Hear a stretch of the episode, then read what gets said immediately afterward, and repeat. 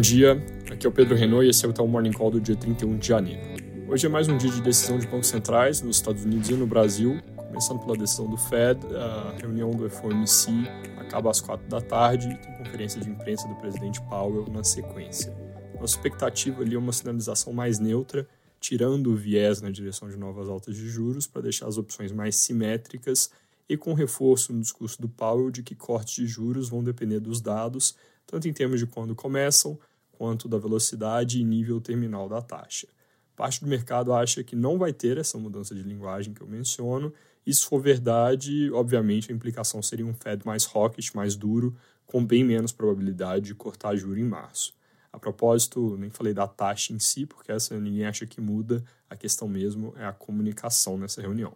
Sobre dados, ontem o JOLTS veio forte, mais em linha com o que a gente esperava, com o aumento do número de vagas em aberto para contratação, enquanto o mercado esperava leve recuo.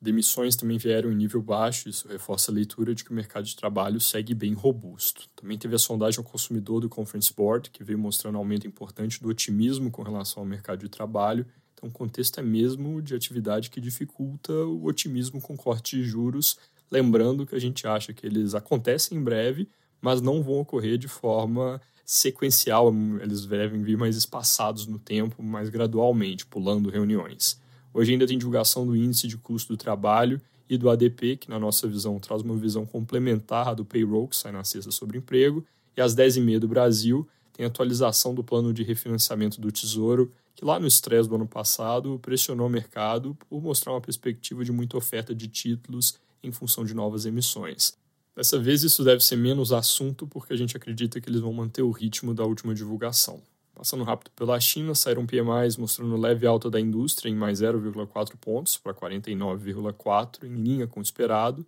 e o resto da economia parado em 50,4 pontos, também em linha ligeiramente abaixo do que era o consenso. A melhora na parte da indústria, por mais que modesta, pode ajudar com o humor sobre a atividade no país, enquanto não vem novos estímulos. Aqui no Brasil, nós também temos Copom, e como eu já comentei na segunda-feira, essa deve ser uma reunião bem velocidade de cruzeiro, com ritmo mantido em 50 pontos, então corte para 11,25% ao ano, sinalização mantida de que essa é a velocidade adequada para as próximas reuniões, seguindo com esse plural para evitar aumento de volatilidade no mercado, balanço de riscos sem mudanças e projeções inalteradas em 3,5% para 2024 e 3,2% para 2025. A gente entende que em algum momento a sinalização sobre manutenção de ritmo nas próximas reuniões tem que cair, mas como a nossa projeção para o nível terminal de juros é 9%, não parece ser necessário fazer essa mudança agora. Uma parte do mercado espera coisa similar em termos dessa reunião, então deve ser quase um não evento,